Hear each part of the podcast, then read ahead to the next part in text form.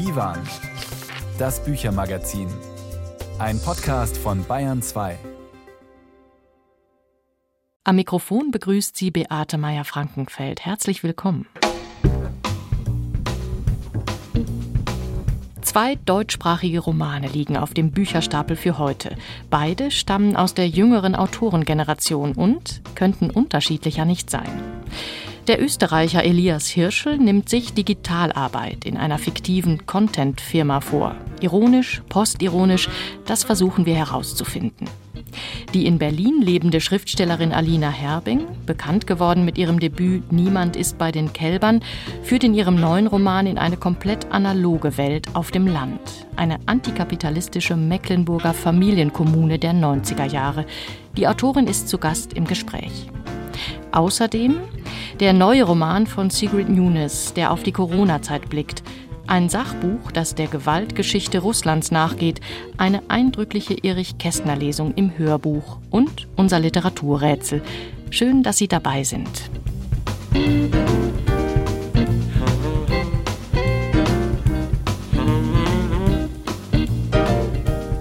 Content, das ist ein merkwürdiges Wort, ebenso leer wie magisch. Content kann erstmal alles sein. Politik, Tanzvideos, Babyfilme, auch Literaturkritik. So richtig neutral ist das Wort aber trotzdem nicht. Den Inhalt schiebt und knetet es in Richtung Konsumierbarkeit. Content ist Ware auf dem digitalen Markt, Stoff im Wettbewerb um Klicks. Elias Hirschel schreibt nun genau dieses Wort auf seinen neuen Roman. Hirschel, geboren 1994 in Wien, ist Autor, Musiker und Slampoet.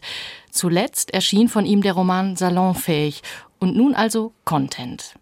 Bei mir im Studio ist mein Kollege Tobias Stusiek. Ist denn mit diesem Buchtitel auch schon gesagt, wo wir uns befinden? Bewegen wir uns in digitalen Sphären? Ja, also das muss man auf jeden Fall so sagen. Die Ich-Erzählerin dieses Romans, die namenlos bleibt, die ist Texterin in einer Firma, die Internet-Content am Fließband produziert, Listicles, Memes, Videos. Je sinnloser, je absurder, desto doller. Interessant finde ich aber, dass der Elias Hirschel gleich zu Beginn Zeichen streut, die in so eine ganz andere, also eine ganz und gar nicht digitale Richtung zeigen. Besagte Firma wird im Roman nämlich als Content Farm bezeichnet, was ja so nach ehrlicher, nach ganz realer Arbeit riecht. Und tatsächlich wird dort auch richtig angepackt. Also man putzt sich die Zähne mit Klebstoff, man zerstört Mikrowellen in Hydraulikpressen, alles für das virale Video. Und dazu passt auch die Verortung dieser Content Farm, denn die steht nicht im Silicon Valley, ja, dem Ort der Avantgarde, wo alles blitzt und glänzt, sondern die steht im Ruhrgebiet, also dem Friedhof des Industriezeitalters auf Brachland sozusagen und noch genauer über einem stillgelegten Kohleschacht. Und ich finde, das ist ein ganz eindrückliches Bild, mit dem der Roman reinstartet, weil wenn ich dieses Setting ernst nehme, dann schießen sofort die Assoziationen ein, ja. Also wo früher die Kohlekumpel geschuftet haben, da schuftet jetzt das Digitalbreck Prekariat, wo früher der Planet ausgebeutet wurde, da beutet man sich jetzt selbst aus und wo früher der Brennstoff des Industriezeitalters gehoben wurde, da wird jetzt sozusagen der Brennstoff für das Digitalzeitalter gefördert. Und da entsteht bei mir sofort im Kopf die Idee einer, ja, einer Verfallsgeschichte. Content ist sozusagen die Kohle von morgen. Etwas, was uns noch leid tun wird oder etwas, was auf jeden Fall Zerstörungspotenzial hat. Das hört sich auch dystopisch an, nach Gegenwartskritik, Sozialkritik vielleicht. Ist man äh, damit auf der richtigen Spur? Also auf den ersten Blick ist man damit nicht auf der richtigen Spur, sondern was man da liest, das ist eine sehr, sehr lustige, aber auch gemütliche Satire, weil sie doch sehr surreal daherkommt. Am Ende tun sich Löcher im Boden auf, die Stadt wird geflutet, alles geht unter. Es hat so ein bisschen was von einem dystopischen Comic, ist also sehr überzeichnet, zu überzeichnet, dass sich so ein Grusel beim Lesen einstellen könnte, weil die Realität, die dort beschrieben wird, unserer ähnlich ist. Sie ist dann doch zu weit entfernt, als dass ich so Unbehagen einstellen könnte. Ich finde, man kann eher sagen, dass äh, der Elias Hirschl in der Art, wie der den Roman angelegt hat, dass der sich da selbst an Internet-Content orientiert. Also in gewisser Weise heißt dieser Roman nicht nur Content, sondern er ist auch Content. Er ist genauso krass, er ist genauso assoziativ, genauso unlogisch, genauso schnell geschnitten. Die Kapitel ähneln auch formal zum Teil den Aufzählungsorgien der Listicles, die die Ich-Erzählerin schreibt. Da werden Erzählstränge in die Luft geworfen und dann werden sie irgendwie unmotiviert liegen gelassen oder nicht weiterverfolgt. Es gibt zum Beispiel so ein Agentenpaar, das immer wieder im Roman auftaucht, ohne irgendeine Funktion zu haben. Ja, wie ein Zitat aus einem ganz anderen Genre, aus einem Krimi, aus einem Agenten-Thriller, das hier wie so ein Meme eingestreut wird.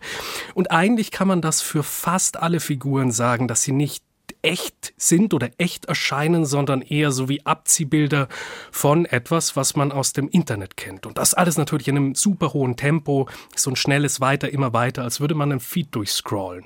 Also so ein bisschen ein Bericht aus der Referenzhölle links. äh, man verliert sich in Links und Abzweigungen. Ja. Heißt das auch, dieser Bau, ähm, eine Handlung, von der du uns noch ein bisschen erzählen könntest, die gibt es gar nicht so richtig? Steckt eine Erwartung drin in der Frage. Also es gibt nicht die Handlung, es gibt viele Handlungsstränge. Ich würde vielleicht einen herausgreifen, weil ich äh, den ganz interessant oder ganz sprechend finde für den ganzen Roman.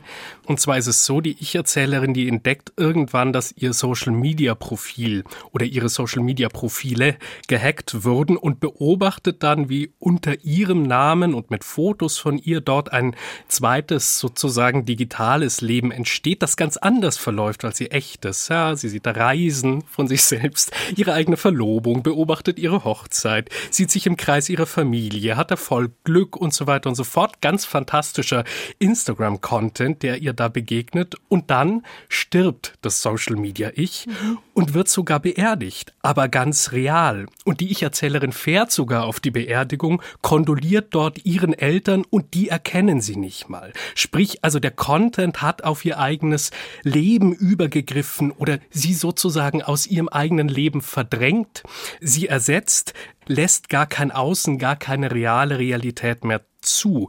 Und das ist natürlich surreal und die Ich-Erzählerin nimmt das mit einer Selbstverständlichkeit hin, die ich dann doch gruselig fand. Mhm. Der Content vereinnahmt also alles. Wenn ich dich jetzt richtig verstehe, dann ist das ja eine Idee, die äh, Hirschel inhaltlich und formal ziemlich konsequent äh, durchspielt. Aber was ist das denn insgesamt, dieser Roman? Ein satirisches Virtuosenstück? Reine Ironie oder hat es doch auch einen kritischen, ernsten, melancholischen Impetus vielleicht? Postironie also? Du hast ja gesagt, du hast dich gegruselt, hast auch mhm. deinen Grusel so ein bisschen abgestuft. Das wäre ja schon mal ein Anfang. Ja, eigentlich war das der Moment, wo ich so beim Lesen gemerkt habe, dass diese Satire vielleicht doch düsterer, also weniger gemütlich ist, als ich bis dahin dachte. Denn diese Haltung, ja, des selbstverständlichen Hinnehmens, das ist eine, die die Ich-Erzählerin eigentlich über 200 Seiten hinweg durchhält oder durchturnt. Es gibt also so eine, so eine depressive oder so eine apathische Grundstimmung, die diesen Roman trägt. Aber diese Stimmung wird eben nur sichtbar in ganz wenigen Momenten, ja, in Momenten, in denen wirklich eine große Traurigkeit liegt. Diese Ersetzungsgeschichte, ja, von den Eltern nicht wiedererkannt zu werden. Es gibt auch so einen Trennungsmoment im Roman, also Karin, eine Arbeitskollegin und vielleicht die einzige Figur, zu der die Ich-Erzählerin so eine Art von echter Beziehung herstellt. Diese Karin wird als Texterin von einer Late-Night-Show gecastet und zieht dann in die USA. Und in dem Moment, in dem sie geht, wird die Ich-Erzählerin sprachlich wahnsinnig passiv. Da heißt es dann nur noch, ich schaue Karin dabei zu, wie sie ihre Koffer packt. Ich schaue zur Tür nach dem Karin und so weiter. Ich schaue, ich schaue, ich schaue. Das heißt, sie registriert, aber sie reagiert nicht. Mhm. Und ich habe mich gefragt, wieso ist mir diese Traurigkeit oder diese Unfähigkeit zuzugreifen so spät aufgefallen? Und ich glaube, das liegt wiederum an der Form des Romans, daran, dass er ebenso funktioniert wie ein Reel, daran, dass jede Katastrophe sofort durch den nächsten Gag überlagert wird. Es gibt keinen Stillstand, es geht immer weiter. Es ist eine Aneinanderreihung von Ablenkungen. Der Roman führt mir als Leser also vor, performativ sozusagen, dass zu viel Content zu einem Zustand der Bewusstlosigkeit führen kann oder zeigt mir die negativen Folgen dieses unendlichen Spaßes, den er da vor meinen Augen aufführt. Und das finde ich ziemlich genial gemacht. Das sagt unser Kritiker Tobias Stosiek über Content von Elias Hirschel. Vielen Dank dir. Sehr gern. Der Roman ist im Cholnay Verlag erschienen und kostet 23 Euro. Und das hier ist die US-amerikanische Indie-Band The National mit Weird Goodbyes.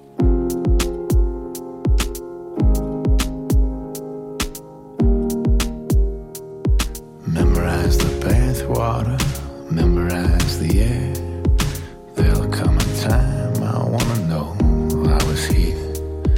Names on the door frames, inches and ages, handprints in concrete the softer stages. I don't know why I don't try harder. I feel like throwing towels into water. Get it down to nothing, everything that matters.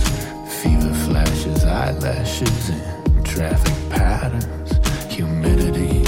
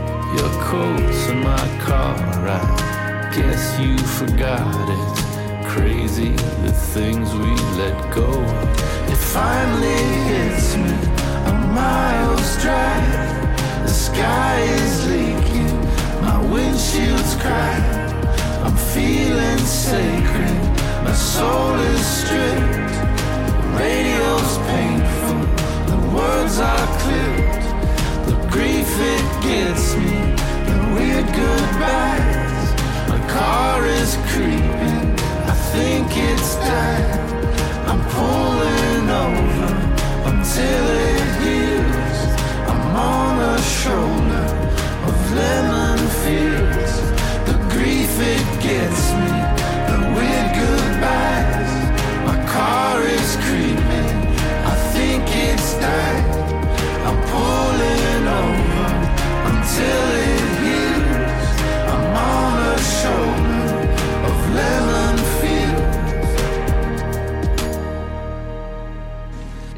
Ich möchte die gesamte internationale Gemeinschaft, all diejenigen in der Welt, die jetzt zuhören, dazu aufrufen, zusammenzustehen und gegen dieses Böse zu kämpfen dieses furchtbare Regime zu bekämpfen in Russland, das heute über Russland herrscht. Dieses Regime und Wladimir Putin sollten persönlich zur Verantwortung gezogen werden für all diese Gräueltaten, die sie in den letzten Jahren und in unserem Land verübt haben. Ich danke Ihnen. Julia Nawalnaja, die Witwe des in russischer Lagerhaft zu Tode gekommenen Oppositionellen Alexei Nawalny, in der Stimme ihrer Übersetzerin auf der Münchner Sicherheitskonferenz. Eine gute Woche ist das her. Nawalnaja hielt eine kurze Rede, gegen ein System, das noch immer Straflager betreibt, politische Gefangene dort interniert, in Isolationszellen sperrt, ihnen medizinische Versorgung vorenthält. Gewalt nach innen, der Gewalt nach außen entspricht.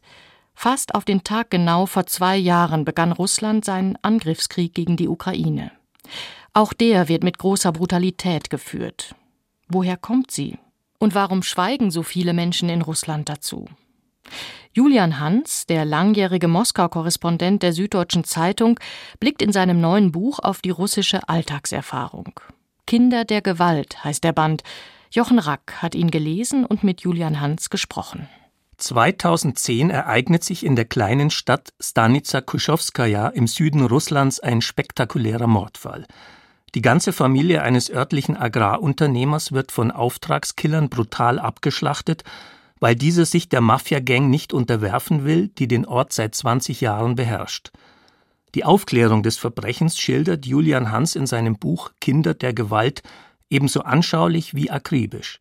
Er macht dabei verständlich, wie die tiefsitzenden Angst- und Erniedrigungserfahrungen in der russischen Gesellschaft zur Identifikation der Bevölkerung mit dem autoritären Staat Putins geführt haben. Dieser Fall ist symptomatisch für Russland, weil es auch eine Verschmelzung gibt von kriminellen Strukturen und staatlichen Strukturen von Polizei und Mafia, die gemeinsam diesen Ort im Griff haben. Das hat landesweit überall stattgefunden. Die Geschichte der von Gangstern tyrannisierten Kleinstadt ist wie ein Bild Russlands en miniature, in dem nur die Macht des Stärkeren zählt und der Staat den Schwachen keinen Schutz bietet. Die mafiöse Verbindung von Kriminellen, Polizei, Wirtschaft, Justiz und Politik erzeugte bei der Bevölkerung von Stanica Kuschowskaja eine Mentalität des hilflosen Ausgeliefertseins und umfassender Angst. Wer Widerstand gegen die Terrorherrschaft des Verbrecherclans leistete, sich Schutzgelderpressung und krimineller Enteignung nicht fügen wollte, wurde psychisch gebrochen oder ermordet. So entstand eine Gesellschaft ohne Zivilcourage, deren Wurzeln, wie Hans darlegt, auch in die Zeit des Homo Sovieticus zurückreichen. Was ohne Frage so ist, ist, dass Menschen, die in der Sowjetunion aufgewachsen sind und auch teilweise in der Russischen Föderation, wenig Gelegenheiten hatten, Erfahrungen zu machen, dass ihr eigenes Handeln und ihre eigene Entscheidungen ihr Schicksal bestimmen.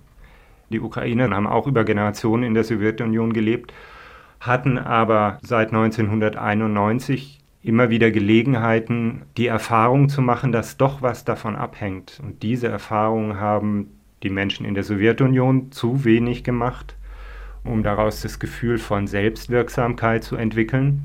Wer ständig erfährt, dass das eigene Leben nichts zählt und nur die ohnmächtige Anpassung an unerträgliche Umstände das Überleben ermöglicht, wird auch, wenn der Staat einen völkerrechtswidrigen Krieg entfesselt, seine Stimme nicht erheben. Das Einzige, was bleibt, ist die Identifikation mit dem Aggressor. So macht Julian Hans präzise Schilderung des Kriminalfalls von Stanica Kuschowskaja auch die Bereitschaft zur Unterwerfung unter Putins Diktatur begreiflich. Gewalt gebiert aber auch Gegengewalt. Julian Hans beschreibt das am Beispiel einer Jugendbande, die 2010 im fernen Osten Russlands durch ihre Morde an Polizisten bekannt wurde. Viele sahen in den Taten der jungen Männer einen legitimen Aufstand gegen herrschende Korruption und Polizeiwillkür und verehrten die Täter als Partisanen. Parallelen zieht Julian Hans zu Prigoschins Revolte gegen Putin, die damit sozialpsychologisch verständlich wird. Gewalt erzeugt Gegengewalt. Das zeigt auch die Geschichte dreier Töchter, die 2018 gemeinschaftlich ihren Vater ermordeten, der sie jahrelang sexuell missbraucht hatte, ohne dass Polizei und Justiz eingriffen. Der Fall der drei Schwestern, die ihren tyrannischen Vater töten, ist auf mehreren Ebenen sehr interessant. Einmal auf der Ebene, dass es in Russland viel akzeptierte Gewalt gibt. Akzeptierte Gewalt ist Gewalt in staatlichen Strukturen, in der Schule, im Militär, im Gefangenenlager, in Untersuchungshaft, Folter, Gewalt von Männern gegen Frauen und erst kürzlich anfing, dass sie diskutiert wurde. Dieser Fall ist deswegen interessant, weil der alles das umkehrt. Das ist die Gewalt von Frauen, gegen einen Mann, es ist die Gewalt von Jüngeren gegen einen Älteren und es ist Gewalt von Abhängigen gegen ihren Ernährer eigentlich. Und deswegen ruft es in Russland auch so ungeheure Kontroversen hervor. Resignation, terroristischer Aufstand oder Vatermord bleibt den Bürgern Russlands kein anderer Ausweg, um der alltäglich erfahrenen Gewalt zu begegnen? Julian Hans will das nicht akzeptieren und erzählt in seinem Buch auch davon, wie eine russische Künstlerin den Kreislauf von Erniedrigung und Hass zu durchbrechen sucht, indem sie in öffentlichen Performances die Traumata ihrer Mitbürger thematisiert. Und er zeigt, wie es einem jungen Mann gelingt, gegen die Widerstände offizieller Stellen die Ermordung seines Urgroßvaters durch den NKWD in der Zeit des großen Terrors aufzuklären. Aufarbeitung der traumatischen Vergangenheit des Landes, psychologisch wie juristisch, ist es, was Russland dringend nötig hat. Denn die tiefsitzenden Erfahrungen von Ohnmacht und Gewalt werden nicht so schnell verschwinden, selbst wenn Putin eines Tages nicht mehr an der Macht sein sollte. Die russische Gesellschaft braucht eine radikale Verwandlung. Auch das begreift man, wenn man Julian Hans ausgezeichnet recherchiertes, ebenso fesselndes wie kluges Buch liest. Kinder der Gewalt, ein Porträt Russlands in fünf Verbrechen von Julian Hans ist bei CH Beck erschienen für 18 Euro. Ein Beitrag von Jochen Rack war das. Wie eine Gesellschaft in der Krise in die Hände von Radikalen zu fallen droht, das hat Erich Kästner in seinem Roman Fabian beschrieben. Schauplatz ist das Berlin der Zwischenkriegszeit, Hauptfigur Jakob Fabian, ebenso mitfühlend wie illusionslos und ein genauer Beobachter der politischen Lage. Nationalsozialisten und Kommunisten bekämpfen sich, an die Republik glauben nur noch wenige. Kästners Roman wurde 1931 mit Änderungen veröffentlicht, politisch entschärft und um sexuell allzu explizite Passagen bereinigt.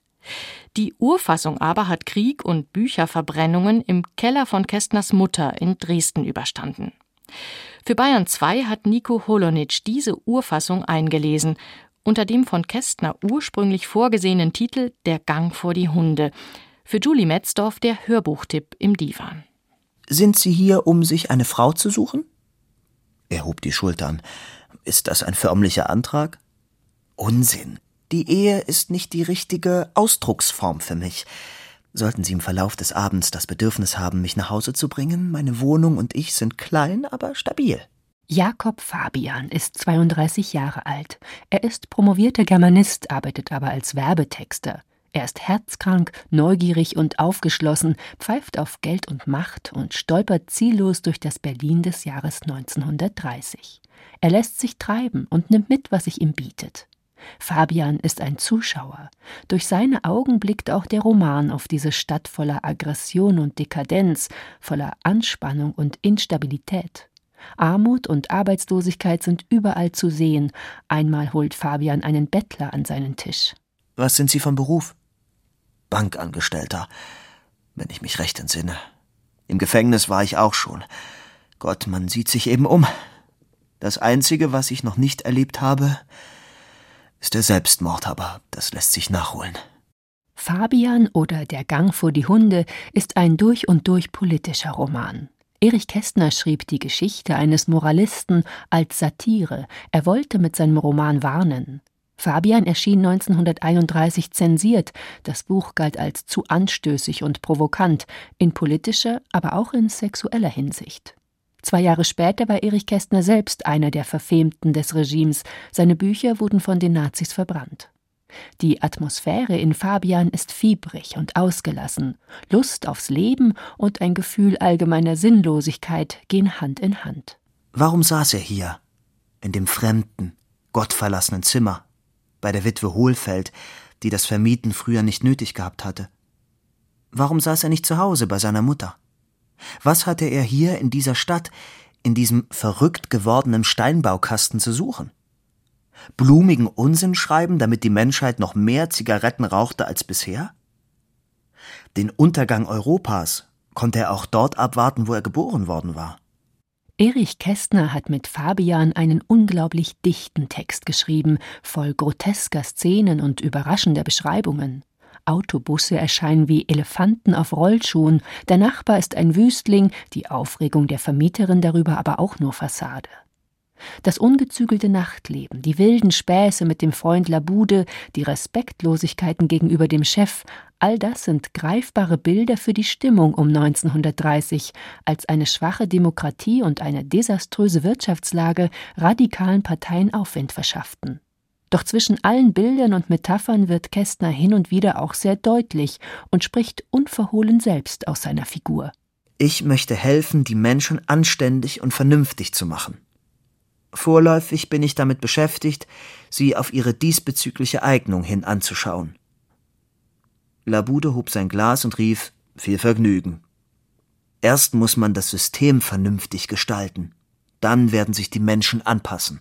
Nico Holonitsch liest den Text sehr fein und engagiert und schafft es immer wieder, Bedeutungsschwere und Ratlosigkeit zugleich in seine Stimme zu legen.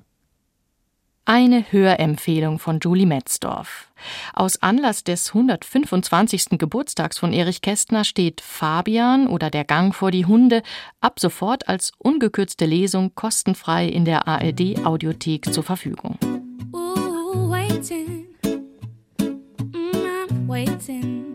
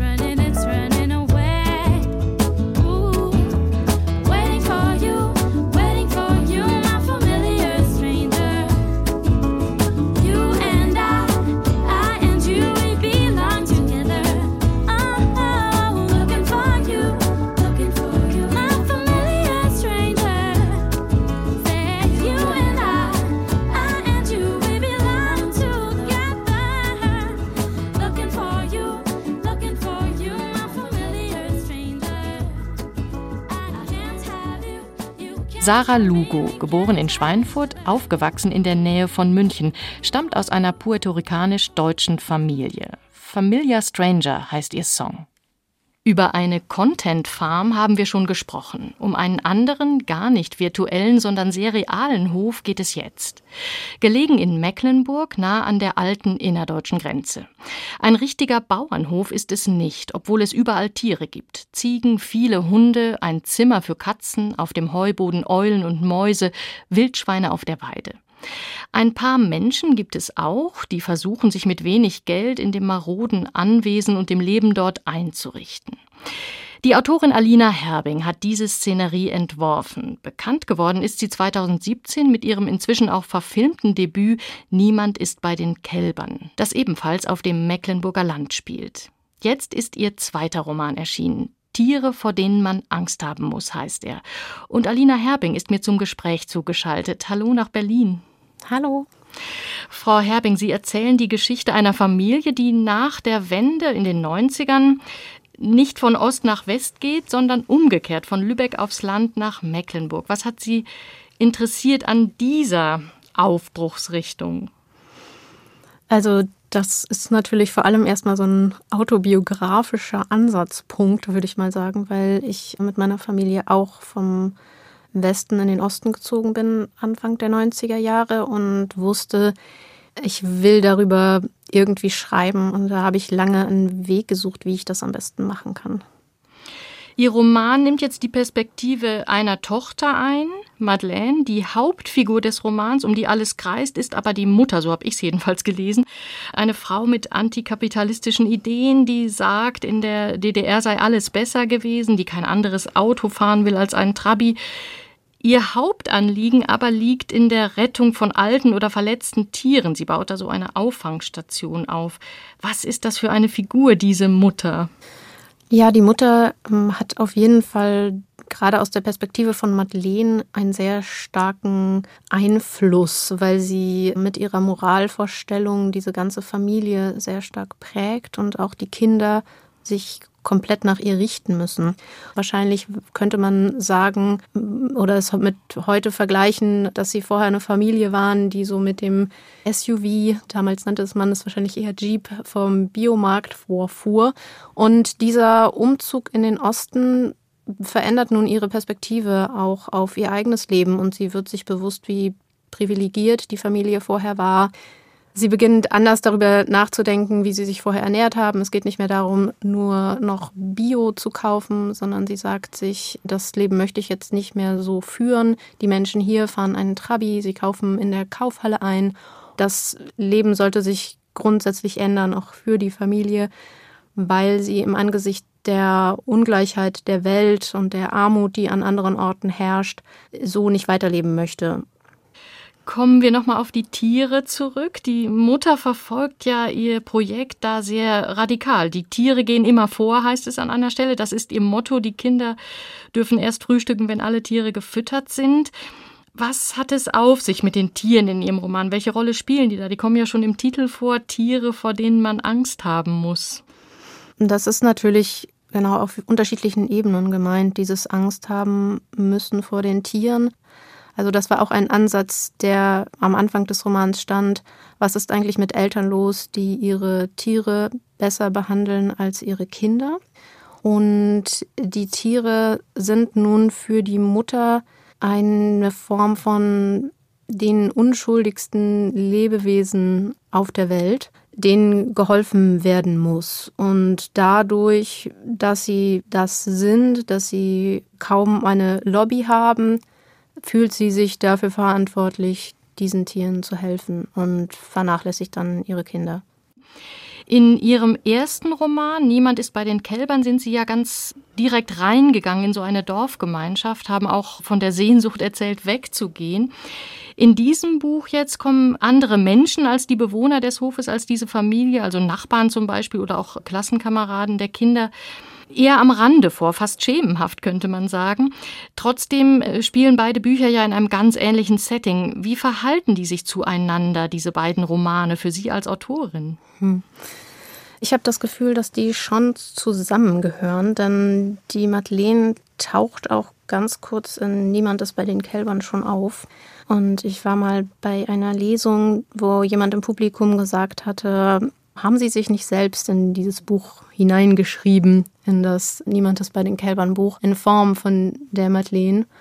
Und daraufhin habe ich gedacht, okay, ich will sowieso etwas schreiben, das sich näher an meiner Biografie entlang abspielt. Und warum spiele ich dann nicht vielleicht auch ein bisschen damit und nehme diese Madeleine, die bei Niemand ist bei den Kälbern schon auftaucht, also dieses Mädchen, das aufs Gymnasium geht und an der Bushaltestelle steht, und nehme sie als Hauptfigur für den neuen Text. Äh, Niemand ist bei den Kälbern ist verfilmt worden, ich habe es schon gesagt, von Sabrina Sarabi und sie schreiben tatsächlich stark über Bilder. Also man kann sich das, auch wenn man den Film noch nicht gesehen hat, sehr gut vorstellen. Diese Bilder sind sehr äh, stofflich und man hat das vor Augen, was sie beschreiben. Man fühlt es sozusagen, die Kälte, das, das Modern dieses Hauses, das Efeu-Wuchern, die Kratzspuren der Hunde an den Fensterrahmen. Ist das auch Ihre Arbeitsmethode? Entwickeln Sie Ihre Geschichte aus solchen Bildern heraus? Ja, also ich glaube, dass Bilder für mich extrem wichtig sind. Trotzdem würde ich sagen, dass ich die Geschichte stärker aus den Figuren heraus entwickle und zu Beginn oft gar nicht so genau weiß, wohin es geht und was passieren wird in dem Buch. Ich glaube, das wäre mir dann vielleicht auch zu langweilig, wenn ich es einfach nur noch runterschreiben würde.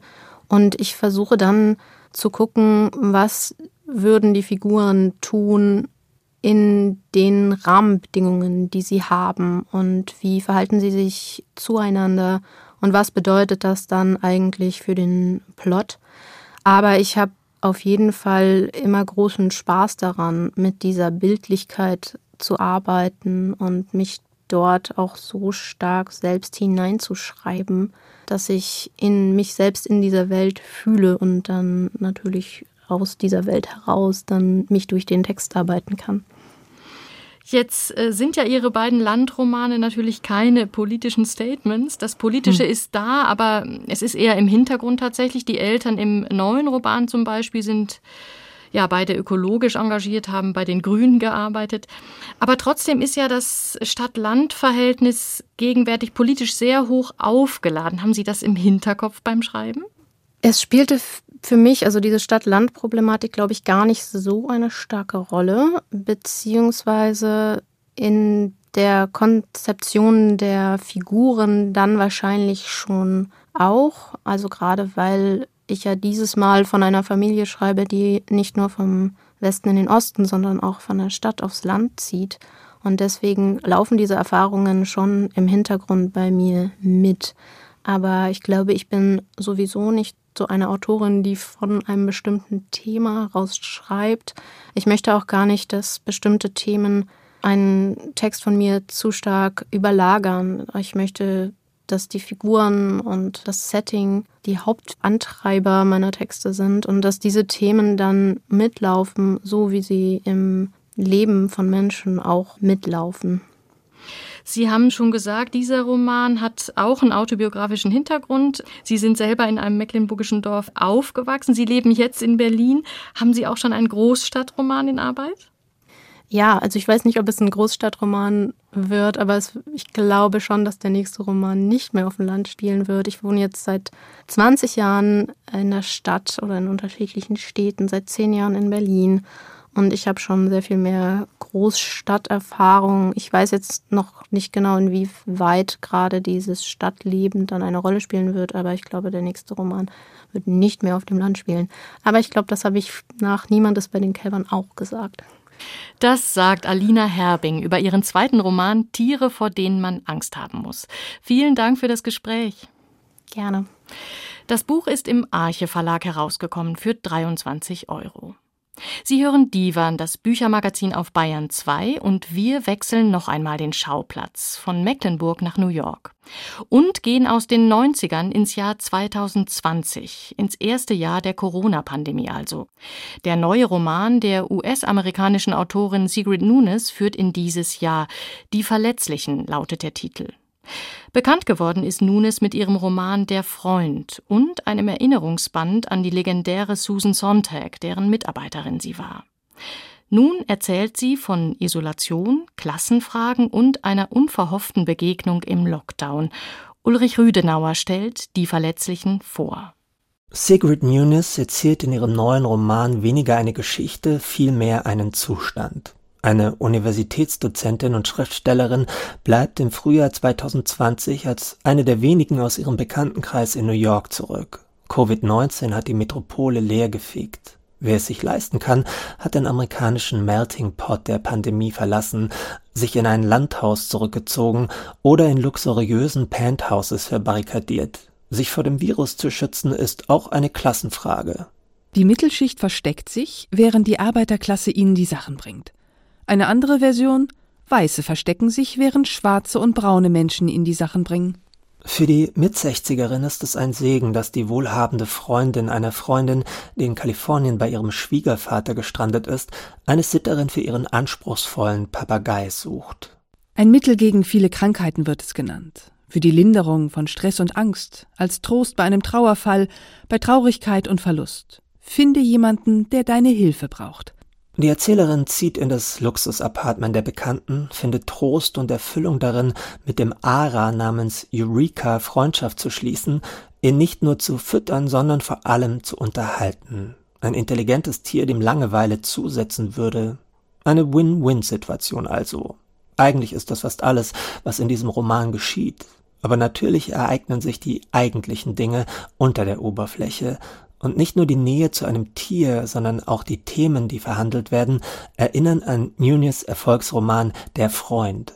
Die Verletzlichen, der Titel spielt auf die vulnerable Gruppe von Menschen während der Pandemie an, zu denen auch die Erzählerin gehört, ist ein geradezu kathartisches Buch. Es geht um das Erinnern, das Ich erinnert sich an eine gerade verstorbene Freundin, an Gespräche, an die Kindheit, ich erinnere mich heißt ein Buch von Joe Brainerd, das für die Erzählerin eine immense Bedeutung hat. Wie überhaupt Bücher und Autoren in die Verletzlichen die Sonden sind, mit denen in Themen wie Einsamkeit, Alter, Krankheit und Tod vorgedrungen wird. Von Georges Perec über Joan Didion bis zu Günter Grass reichen die Referenzen, ein Lexikon der Vergewisserung, aber auch die Suche nach Erlösung von der Ungewissheit. Wenn die Gegenwart ereignislos oder absurd wird, übernimmt die Erinnerung. Die eigenen Archive werden nach und nach geöffnet, um zu sehen, welche hilfreichen Entdeckungen darin zu machen sind. Und dann gibt es doch noch ein Ereignis, das die Erzählerin verstört, gar aus der Bahn wirft. Ein junger, gut aussehender, höchst privilegierter College-Student, der sich zunächst um den Papagei kümmern sollte, aber dann überstürzt abgereist war, kehrt in die Wohnung zurück. Die Wohnung ist auch groß genug für uns beide, aber es ist so anders, wenn er da ist. Er kann nichts dafür, ich weiß, aber die ganze Wohnung ist voller Testosteron. Violet lachte. Das ist das eigentliche Problem, nicht wahr? sagte sie. Da lebst du in großer Nähe zu diesem sehr attraktiven, sehr sexy jungen Mann, eine unübersehbare Erinnerung an das, was du nicht mehr haben kannst, was du verloren hast, dieser aufregende Teil des Lebens, der jetzt hinter dir liegt und nie wiederkommt. Und obwohl es nicht sein Fehler ist, gibst du ihm die Schuld. Durch die unfreiwillige Wohngemeinschaft bekommen das Denken und die Lage der Schriftstellerin noch einmal einen neuen Dreh, eine neue Dynamik, aber das wird nur angedeutet, wie dieses Buch ohnehin ein sehr subtiler Versuch ist, Außen- und Innenwelt in einem unvorstellbaren Moment abzubilden und zusammenzubringen. Anekdoten und Denkbewegungen, Erinnerungen und Zweifel, Wirklichkeitsschock und Wirklichkeitsflucht werden zu einer Erfahrung gebündelt und in einer Erzählerin verdichtet, die außerhalb der Zeit steht, wie wir in der Pandemie alle aus unserer Zeit geworfen waren. Die Verletzlichen, hervorragend übersetzt von Annette Grube, ist eines der besten Bücher, die bislang über die Corona-Jahre erschienen sind. Ulrich Rüdenauer über Die Verletzlichen von Sigrid Nunes, übersetzt von Annette Grube, Aufbauverlag 22 Euro.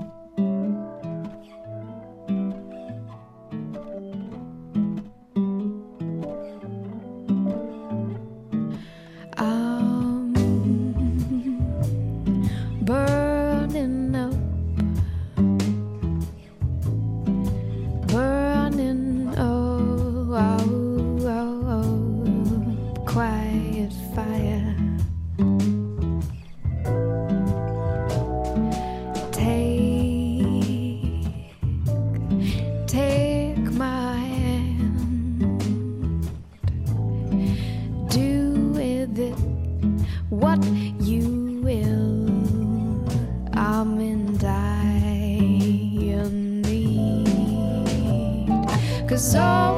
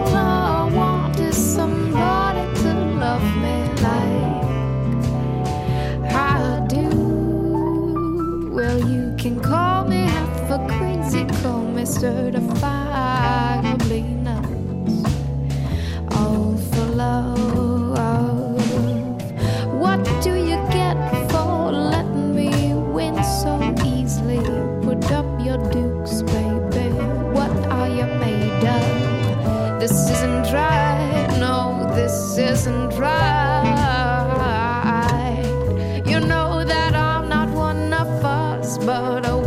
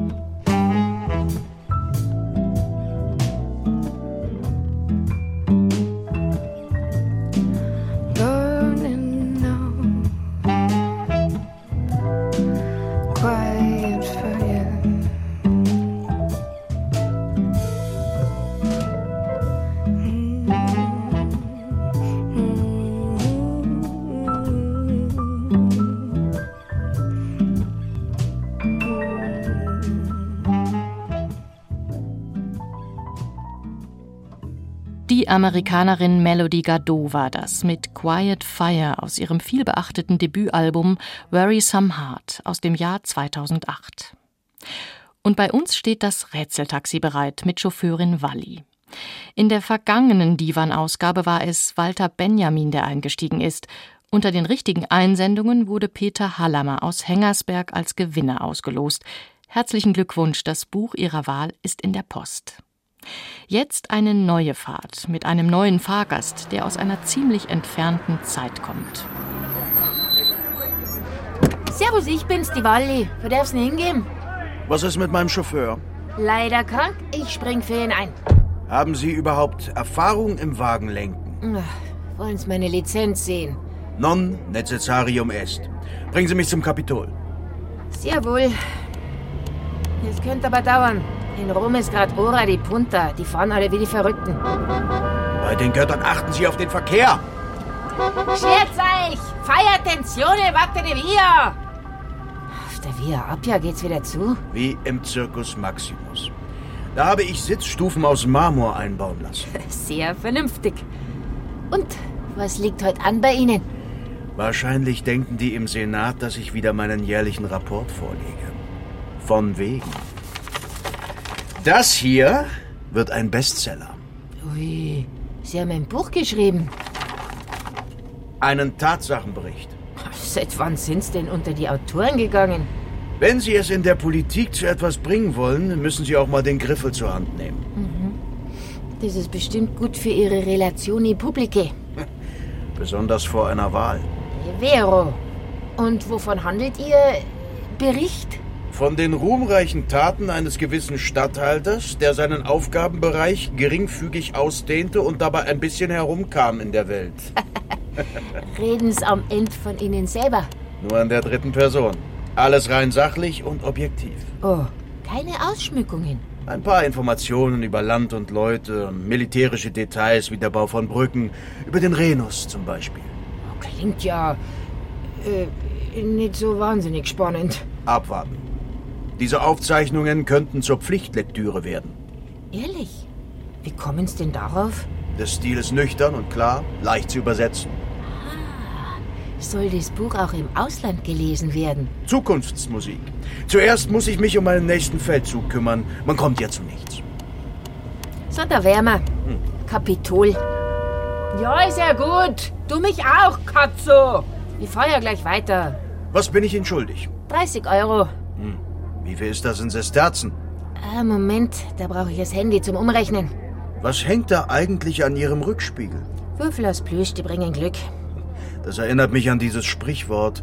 Mm, mm, Anerifto Kybos. Ui, Griechisch können sie auch noch. Hoch sei der Würfel geworfen. Oder gefallen. Da, jetzt hab ich's. Zwei Sesterzen bitte. Die Preise fliegen über den Markt. Ja, die Inflation.